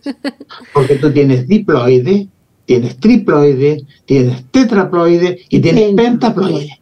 Es decir, cinco padres o madres. Cinco pares, no, no, pares, No, no. padre, no. Cinco pares de cromosomas. Ajá. 60 cromosomas. Porque la papa normalmente tiene 12 cromosomas, la diploide caramba. tiene 24, pero la papa más corriente que encontramos en el mercado es tetraploide, tiene 4 pares, tiene 48 cromosomas. Ajá. Tiene, claro. Pero resulta que hay muchas papas, las primitivas papas eran diploides. Las papas primitivas eran diploides. Más resistentes al frío, a a la ciertas enfermedad. cosas, claro. Pero es decir, hay un, hay todo un, hay un yo la palabra promiscuo, se mezclan entre ellas de una manera tremenda. Y lo más increíble es que se mezclan las silvestres, se hibridan con las cultivadas. Ah, Pero ahí es Una maja, reproducción, ahí es reproducción sexual, dijéramos, ¿no? Ujú. Silvestre con la otra porque se, se- se- son las florcitas con el polen. Entonces dicen que las diploides eran un poquito más fuertes y resistentes. ¿Y estas, cuáles son las ventajas de las tetraploides? Y No las- es que sean ventaja, No, no es que sean ventaja, es que es que así son, porque Sí, hay diploides, hay cualquier cantidad de diploides, muchas variedades de papas diploides, hay muchas variedades de papas tetraploides, que son las más corrientes, las que conocemos nosotros, pero es que es un mundo tremendo el de las papas, Sí. daría para hacer una conferencia entera, que la podemos hacer otro día. Me encanta. Porque resulta que existen dos grandes grupos de papas, que son las, las tetraploides, digamos, las andigenum, que son las del andino, del mundo andino, y las tuberosum, que son las del sur de Chile. Mm. Y no es que queramos ser solo del sur de Chile, lo que pasa es que son de día largo, porque en el sur de Chile los días en el verano pueden tener hasta 14 horas o 15 horas, el día largo. En cambio aquí en la zona alrededor del Ecuador los días son siempre cortos, nunca demasiado largos y nunca demasiado cortos. Entonces, si tú te sacas una papa de aquí y te la llevas al día largo, no te va a tuberizar, no va a ser papa. Y es una cosa tan increíble que cuando nosotros estuvimos ahora en la zona del Salar, hay un pueblo X que se llama Socaire. ¿Mm? El señor que está más abajo en un pueblito que se llama Cámara, había ido a buscar las papas a Socaire, las plantó en Cámara, el primer año la anduvieron, el segundo año no le hicieron tubero. como a su vez, 500 metros más abajo, 500 metros. ya son específicas. Su rango hasta aquí, hasta aquí. Esa franja de altura. Claro. Si tú la bajas, ya no hace. No. Si tú traes una papa de la, de la precordillera aquí chilena y la pones aquí en Arica, te va a dar el primer año papa, el segundo año te va a hacer tubero. Va a ser lo- Y, y lo mismo es que la papa del sur. Claro. La traen aquí el primer año, le dan tremendas papas. El segundo año, papita chica ya no vale. Y la otra cosa sumamente grave del- de la papa es que la papa tiene su tiempo, la semilla tiene su tiempo. O sea, en este lugar, aquí crece esta variedad, aquí. Pero yo no la puedo tener seguramente aquí más de tres años, porque la papa se, se- la semilla va sacando más chica, no se pierde la semilla. Yo tengo que buscar un amigo, un, un vecino que viva acá, para traerla de aquí a acá y siga produciendo acá. Y yo le doy las mías y él me da las mías. En la misma altura, digamos, en el mismo rango. Sí, no, pero Ah, digo, sí. pero es el intercambio dentro, la misma variedad, pero hay que intercambiar, porque si yo no puedo tener permanentemente la misma papa. Claro. Ya, eh, pero otra cosa que te quería decir que Arica es la única región de Chile, no, todo el norte dijéramos, que tiene papas andigenum. Ah, En Chile se ha estudiado mucho sobre la papa tuberosum, la que está, dijéramos, de la Serena al sur, la de día largo. Hay mucho, tenemos, hay grandes bancos de germoplasma ahí, no te riesgo aparentemente. Pero la papa de acá Eh, acá. es como la boliviana y la peruana, pero nosotros somos pequeñitos. Entonces está desapareciendo aquí la papa andígeno en Chile. Y por eso que nosotros la estamos estudiando. Es como tratar de preservar dentro del país un tesoro que es nuestro. Ya aquí estamos casi al apo- apocalipsis, porque oye, es- es- nosotros lo vemos sumamente peligroso como está. La gente va perdiendo su semilla. Nosotros el otro día hablamos con una señora así y dijo, ella, pero ella fue otro problema, se enfermó cuando llegaron las papas digamos, de la cosecha, no pude cosechar las, las papas a tiempo y las papas se las comieron los gusanos. Hicieron En el campo. No las pudo arrancar. Se quedó sin, sin porque semilla. se cayó y se quebró una mano. Y no pudo ir a trabajar. Hubo que se la sacaran. Y Porque quedaron. además toda la gente que está arriba, que trabaja esto en altura, porque esto se hace a 3.000 metros, Ujú. son todos viejos, Eh, están quedando puro viejo. puros viejos, y los que no son viejos son señores que vienen de Bolivia, pero familias que vienen de Bolivia o de Perú. Que trabajan con ellos. ah. Pero Porque eh, allá eh, todavía hay gente joven que hace esto, pero los jóvenes chilenos no quieren ir a trabajar la agricultura. Figúrate, son los cantos de sirena de las ciudades, ¿no? que tienen, El celular. tienen cinema, tienen esto donde se va a bailar como loco, Las discotecas, las discotecas, tienen los servicios alimentarios, los centros, ¿no? el supermercado, el supermercado. mall, en fin, Tienen barbería porque ahora les gusta hacerse la barba. y el Barbería. ¿eh? pelo. Entonces, ¿qué se hace? La Sí. gente que trabaja allá, a la hora que antes que cierre, los días, el día antes, están partiendo de vuelta a la ciudad. Es una desgracia. Y hay un descuido también, porque si hubieran medios de comunicación más fáciles al interior, a lo mejor la gente podría estar de lunes a viernes y bajar a la ciudad el sábado y el domingo. Pero hay, hay pueblos donde son dos, tres, cuatro viejos. Nosotros tenemos, conocimos un señor, se llamaba Don, bueno, ¿cómo se llama? ¿Se murió? Ricardo, Don Ricardo, en un pueblito. Él tenía una papita que todo el mundo decía que estaba extinguida. Él tenía cuatro plantitas y las hacía todos los años. Él la cultivaba todos los años, nosotros lo, lo vimos, ta, ta, ta, le hicimos la foto. Teníamos nuestra papita en Camca para la, para la colección nuestra. Se murió Don Ricardo. y a la papa le entró gorgojo, que así que se murió aquí la papa. Se, se acabó esa variedad. Qué tristeza. Eh, Una- sí, pues, sí. de una fragilidad tremenda. eso, pues. Eso. Eso porque depende de este señor viejito que estaba como en los 90 años. Y que además la gente no le gustaba tanto esa papa, decían, pero era una papa que él decía, no, no, no precisa agua, no precisa nada, esta papa sale, está ahí, Solita. no, no la mata la, la, la helada. era resistente, pero no sobrevivió a su vida. pues. Bueno, oye Danielita, yo te quiero, te quería conversar algo que no has preguntado. Cuéntame, Oriana. Creo que te puede interesar. A mí me parece una cosa muy bonita. Verás que tengo la garganta tan dañada, oye, porque y nosotros nos dio el COVID. Y esto es como un- una continuación. ¿eh? Ujú. Me van a un acceso de todo, así que me disculpo por eso. Resulta, esta parte bien importante está relacionada con la mujer, ¿no? La mujer, cumplía un rol determinante en la preparación de la chicha. Es una actividad que le daba tanto, tanto, tanto trabajo, que la obligaba a esforzarse tanto. Ella cosechaba, trasladaba, molía, masticaba, fermentaba, ¿no? Con otras mujeres, porque cuando eran ya fiestas grandes se juntaban las mujeres para hacer esta actividad en común y se avisaban qué cantidades de, cereal iban a juntar, dónde lo iban a juntar, cómo se iban a organizar para moler y hacer el maltaje. Resulta de que no era una tarea fácil, pero ellas tenían esta sabiduría porque sabían justo el tiempo que fermentaba, lo que tú preguntabas, la exigencia se la conocían bien. Y lo bonito de todo esto es que esto que era tan fuerte, de tanta exigencia, le permitía a la mujer tener un rol determinante y un poder, aunque no se notara. Porque cuando no había chicha en la casa, el marido si le quería pegar, le pegaba, no, no, ah. pero ella tenía ese poder. Hmm. Y esto era una atracción.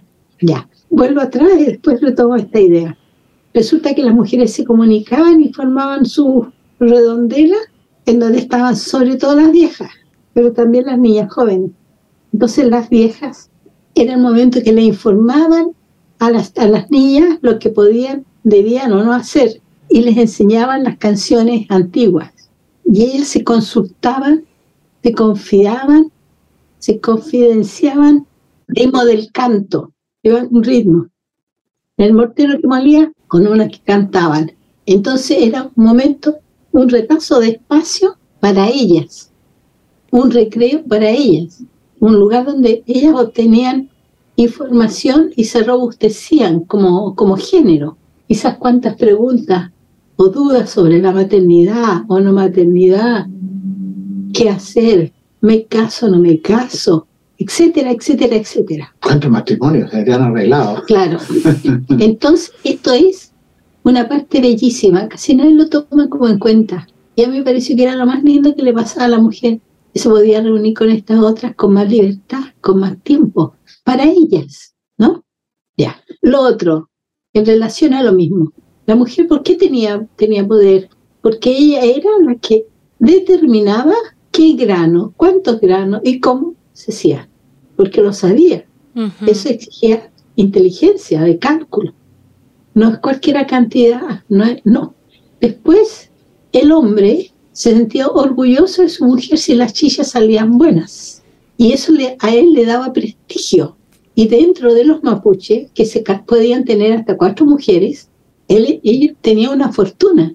Porque al tener prestigio e invitar a alguna gente a sus fiestas, podían hacerse negocios. ¿Entiendes? Entonces era un aspecto muy importante en la economía. Qué interesante. En la guerra también. Y en la guerra también. Háblale tú de la guerra. Porque, no, porque detrás, del, detrás los mapuches fueron muy guerreros, ¿no? Se sabe esto. Contra Hasta ahora, ¿no?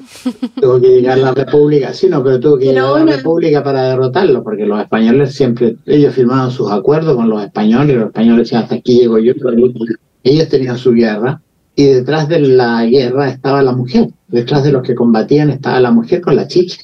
Entonces, entre medio, ella, el, el, indio bajaba, se iba donde estaba su mujer, se pegaba su trayito de chicha y volvía. Claro. Era toda una logística de las mujeres. Claro, era una logística, sí. Luego iba a buscar municiones y a buscar chicha. No, y, a además, un poco del, del fragor, ¿no? Porque piensa que era, una pelea a cañonazos, pues no era, era cañonazo que se daba en ese tiempo, era una pelea eh, cuerpo a cuerpo prácticamente. Nada, cuerpo a cuerpo, no andaban a caballo nosotros. Claro, no andaban a caballo, pero no todos tenían caballo. El asunto es que eso, eso es, pues, entonces eh, era parte, como dice Adriana, del... No, y es, que es sumamente importante, que también lo reconocían los españoles, lo que es bastante notable, porque reconocer era muy poco. El que estaba haciendo la guerra, le bastaba a él una cantidad de harina, de harina de maíz. tostada. Tostada. Y un sí un utensilio con agua, porque el, el, guerrero en cualquier parte se paraba en el cuenco, así, el agua con la harina, se lo tomaba. En cambio, los españoles tenían que andar casi con un cocinero, con esto, muy, muy aparatoso todo lo que tenían que llevar y pesante. Entonces, una cosa que ellos reconocían, la ligereza del, del mapuche con, con su forma de, vida y de enfrentar la guerra, para que veas. Qué importante es y ha sido, ¿no? En nuestra cultura. Me encanta el tema de las chichas, creo que es tan importante rescatar y volver a consumir, por suerte. En Ecuador estamos teniendo algo de resurgimiento y es lindísimo cómo nos podemos volver también guardianes de esas especies, ¿no? Finalmente, con todo este contexto que estamos hablando en este momento de preservar las especies, de volver a sembrar, de conservar ciertas semillas, para que no solo la demanda exija como más producción, sino que se conserve en el tiempo, ¿no? Claro, que se conserve. Complementariamente la chicha en la ceremonia siempre iba la hoja de coca. Ah. Cuando se echaba en el canal, te decíamos, se hacía la chaya en el canal, también se echaban las hojas de coca. ¿Hay algún otro ritual que les haya parecido impresionante con la chicha? Bueno, toda la parte del poder, pues todo el poder el, no te olvides que cuando se producía esta, ¿cómo se llama? El, el, Inti Raimi, creo que es la fiesta del sol, y cuando salía el Inca con, sus, uh, con sus princesas, y entonces siempre venía con, con, dos vasos de chicha, ¿ah? de, de, bebida fermentada de maíz, uno para servir y otro para tomar. Era todo un ceremonial. Por eso yo hago la asociación con, con, con Cristo, ¿no? Yo no soy cristiano, que quede claro pero hago la asociación cuando Cristo dijo, esta es mi carne y esta es mi sangre. Le, le atribuyó un valor simbólico al vino. Entonces, ¿por qué nosotros podemos ver mal el valor simbólico que tenía la chicha, que era el vino, entre nuestros pueblos? Se usa hasta el día de hoy, el sacerdote cuando hace la misa, toma el vino, ¿cierto? Es un ceremonial de tomar la bebida fermentada. ¿Por qué no lo podemos entender en el mismo sentido? Y esto, esto está en el libro nuestro, está ilustrado con dibujos, ¿no? Aquí dice, Don Juan Capcha, indio tributario, gran borracho y enemigo de los cristianos. Tiene cuatro indios en su pueblo. Y en los dibujos aquí aparece a un lado el vino añejo y la otra chicha fresca. Qué locura. En la garrafa, ¿no? allá la que tiene estos Unos dibujos que son increíbles, ¿no? Y aquí dice junio, Cusquiquilla, ese mes hacían moderada fiesta del Inti Raime y se gastaba mucho en ello y sacrificaban al sol. Y aquí aparece el indio, el, el inca, digamos, tomándose su vaso de vino, o de, digamos, no de vino, de chicha. Población nativa mejor que indio. Bebe con el sol en la fiesta del sol. Bebe, bebe con el sol, es decir, se celebra el sol. Oye, pero sí, esa cosa a mí me parece increíble es como se, en cierta medida, se, condena, se, los condenaba ¿no? a la población nativa por tomar su bebida propia, y ya vemos si es preparada como corresponde, es un buen alimento, porque le permitía a él superar sus dificultades y hacer sus trabajos. Pero si tú te trasladas a lo que, hace, lo que hacemos todos los comunes, en las ciudades y en todos lados, a todas las costumbres, tú llegas a una casa y te invitan algo, ¿no? Vas a comer a una casa y tomas vino o un aperitivo, un bajativo y bueno, lo que sea. Si hay una fiesta en cualquier parte, se toma, se toma en dos partes todo. Los que están en la oficina, los que están allá, los trabajadores, las, partes, todo se toma. Pero la condena era dirigida hacia, hacia ellos, englobada en ellos, hacia ellos era una cosa muy peyorativa, muy antipática. Me recuerdo cuántos profesores de la universidad iban borrachos por la calle después de la fiesta. Qué locura. Considerado que estos señores, ah, ah, no, como ocurre que de repente hay un accidente y resulta que el que va borracho es un alto jerarca de la, de la economía, de lo que sea, no, no tiene la misma connotación. y eso es malo. Ahora, lo que es bonito entre ellos, que es hasta hoy día, así, cuando ellos tienen un acto, cualquier cosa, cualquier cosa, cualquier actividad, le toman, le dan su bebida y ellos siempre botan una gota a la tierra, a la Pachamama. Eso en Perú, en Bolivia, en Ecuador debe ser lo mismo, en Chile lo es también. Eso está y tú lo ves en los pueblos. ¿Qué es lo que engloba esta ritualidad de la bebida, no? Que siento que hemos perdido, porque de pronto, como mencionas, Doriana, sí se consume la cerveza, el vino, es cotidiano en las casas, pero ¿cómo la chicha era esa conexión con la tierra, con los apus, con los dioses, eh, volver a, establecer esa conexión en los rituales. Em, es el pago que tú haces, el reconocimiento. La diferencia está en la bebida industrial o en la bebida doméstica, porque la chicha era una bebida doméstica, se hacía en casa. Y eso es importante destacar. Claro, no había una fábrica de chicha. Sí. No. Se preparaba chicha para la fiesta, a lo mejor en cantidades industriales, diríamos hoy día, pero era siempre una bebida doméstica. De baja hoy día lo que tú vas, tú compras.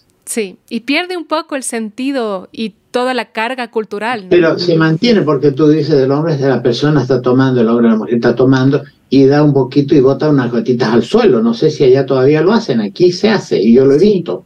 Mm. A leche, vacian unas gotitas, sobre todo cuando se está tomando al aire libre en una sala, en una fiesta, se botan unas poquitas al suelo y después se toman el, resto. Es decir, le dan primero a la tierra. No hace cosa que se con sed. Oye, yo, yo quería agregar esto. Eh, algunas personas están muy orientadas a reapropiarse de los ritos, de la ritualidad, ¿no? Y, por ejemplo, donde hay actividades así con los aymaras, que es lo que la población con la que nosotros convivimos, en la que estamos, sumonte tú un rito, porque es la inauguración de un, de un congreso, ya. Entonces está todo ahí, ¿no? Entonces llega el yatir y hace su, su ceremonia con sus cosas. ¿Qué pone ahí él cuando porque hay que, hay que, hay que, hay que echar cosas al, al suelo? ahí al lado de la alfombra sobre no, la está pavimentado, pero igual es el El azulejo, una cosa, una de piso, de tabla, encerado. Y ella, ahí, vino, vino tinto, oh, que mancha como diablo. Entonces, eh, si vamos a la recuperación, tenemos que ser un poco más consecuente, más dirigido a lo al ritual, lo que es su significación, más que al gesto. Si comprar vino no cuesta nada. Van allá acá, de un listreado de uno bueno sale ahí cualquier cantidad. Mira, hemos visto en la universidad haciendo este, esta cuestión ahí, adelante ahí, arriba de la, uno que una vez hecho casi toda una botella de vino. Entonces, la parte simbólica se pierde, porque es el gesto eclatante. ¿Entiendes? Eso tampoco es una cosa buena. O sea, si uno rescata, debe ser rescate lo más fiel posible al momento, a la situación. Y al sentido. Y al sentido. Y a lo profundo, ¿no? Esa intención profunda. No se trata de copiar una cosa, se, trata de sentir. Ahora lo, que estás haciendo. Oye, lo, lo otro que quería conversarte, a, cuánto tiempo le queda. No sé cuánto queda, pero rapidito es que ¿por qué desaparece la chicha de las costumbres? Eso es bien importante. En el libro tú vas a encontrar un buen complemento. Sobre todo porque la población, los españoles dejaron un, mar de, cosas malas, entre ellos mucha población desplazada, mucho migrante. Antes como castigo en algunos pueblos, otros como que lograban emigrar por sí mismos. ¿Y qué es lo que hacían? ellos ya no tenían más las, la, la, chilla, que era un elemento tan, tan suyo, tan, tan de su identidad. No estaba en las casas, no estaba la mujer que los preparaba, estaba en una ciudad. Entonces empezaban a aparecer las picanterías. Las picanterías ofrecían siempre chichas. Y las, las chichas que hacían las picanterías eran comerciales, ellas no eran más domésticas. Habíamos hablado de la vida doméstica. La, la, chicha doméstica era igual y se refería a un preparado como lo hemos dicho. No, esto empezaron a meter en los, los toneles donde preparaban, elaboraban eh, cualquier cantidad de otros productos ajenos, a veces semillas que eran psicoactivas, o otras veces eh, echaban otros elementos todavía peores, como trozos de carne o mm. pedazos de pollos, cosas así, parte pollo, que eso te dan un resultado muy tóxico. Entonces, la, la chicha ya no era más el elemento, era como que el que tomaba chicha era para emborracharse, buscarse una borrachera grande, grande y ir a esta chichería donde ofrecían esta chicha. Y escapar de la realidad, probablemente, ¿no? Claro, eso tuvo un escape. Ahí un escape, estás solo, te falta tu identidad, no tienes, no está tu familia, un, un, elemento frágil. Claro. Y después el hecho de que empezaron a, el vino empezó a crecer, a crecer, a crecer en producción. Entonces encontrabas vino entonces, entre una chicha, de esta que estamos hablando, de la chichería o la picantería, la chicha empezó a tener la competencia del vino. Entre la chicha y el vino, tú no tienes dónde perderte. Esa chicha mala y el vino. Y después hay otras situaciones. Empiezan a salir las, bebidas, las gaseosas, las Coca-Cola, las Oral. Una cuestión impresionante. Claro, y ahí se pierde. Entonces eh, fue quedando como de lado y solo se conserva la chicha, por lo menos aquí en ciertas regiones donde se hace, pero es de uva, y más al sur es de manzana, y no hay más. Qué locura. Eso es, forma parte de, del todo. Qué delicia conversar con ustedes, siempre me quedan muchísimas preguntas. Sí, nos estamos ya un poquito ajustados de tiempo, pero me encanta poder habernos extendido en todos estos temas que nos encantan. Y quería preguntarles antes de cerrar, ¿Dónde se pueden encontrar sus libros en Chile? ¿Dónde les pueden encontrar ustedes? Si alguien quisiera establecer contacto o preguntar algo más, ¿cómo les podemos contactar? Mira, eh, nosotros tenemos una editorial en Arica, no sé si tú sabes, que se llama Ediciones Parina, y nuestros libros están publicados con Ediciones Parina.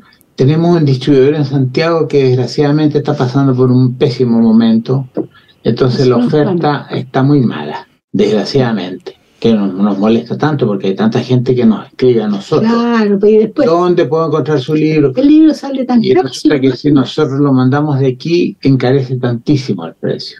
El valor Yo vi el otro día de en uno de los programas que recogimos del, de la página de las Radio Semilla que hay una librería en Quito que estaría ofreciendo libros de manera eh, nos gustaría saber cómo hacemos el contacto, porque a lo mejor si le mandamos 10 o 15 puede valer más la pena, pero mandar un libro de a uno mm. eh, te, te, cuesta el doble de lo que vale el libro, entonces sale... si hubiera un mecanismo. Claro, entonces, si hubiera algún mecanismo, las personas que estén interesadas, que, nos, que se comuniquen con nosotros y vemos cómo nos establecemos la relación. El correo es edicionesparina.com. Sí, ella lo tiene, pero digamos otras personas que pueden estar escuchando, edicionesparina.gmail.com. Fantástico, lo vamos a poner en las notas del episodio y me parece que es una lindísima idea cómo Aquí ocurrió en Quito que hay una librería que está organizándonos para poder proveer de estos libros y este material tan interesante a nivel ecuatoriano. Invito a las personas que mm, están escuchando en otros países que se puedan organizar y contactar directamente a la editorial Parina para que puedan hacerse envíos un poquito más grandes y que merezca la pena. Claro, sí, ahora eh, tengo entendido que ahora estaba viendo en internet hay unos acuerdos especiales que permiten parece transitar con más facilidad Sí, ojalá. Ha sido lindo estar contigo. Igual. es un placer. Es, una, es, como, es decir, es una entrevista a través de la radio, pero también es tan personal porque por la relación que sobre todo que Ariana ha tenido con Daniela y con su familia, ¿no? Sí, y es, es tan cálido yo a ustedes les agradezco muchísimo y estoy muy, muy contenta que todo su conocimiento se pueda expandir un poquito más a través de Radio Semilla. Ok. Sí, muchas, gracias, Daniela. Que todo vaya bien. Igualmente, hasta la próxima. Con tanto gusto, sí. Cariño para tu abuela, una mujer íntegra.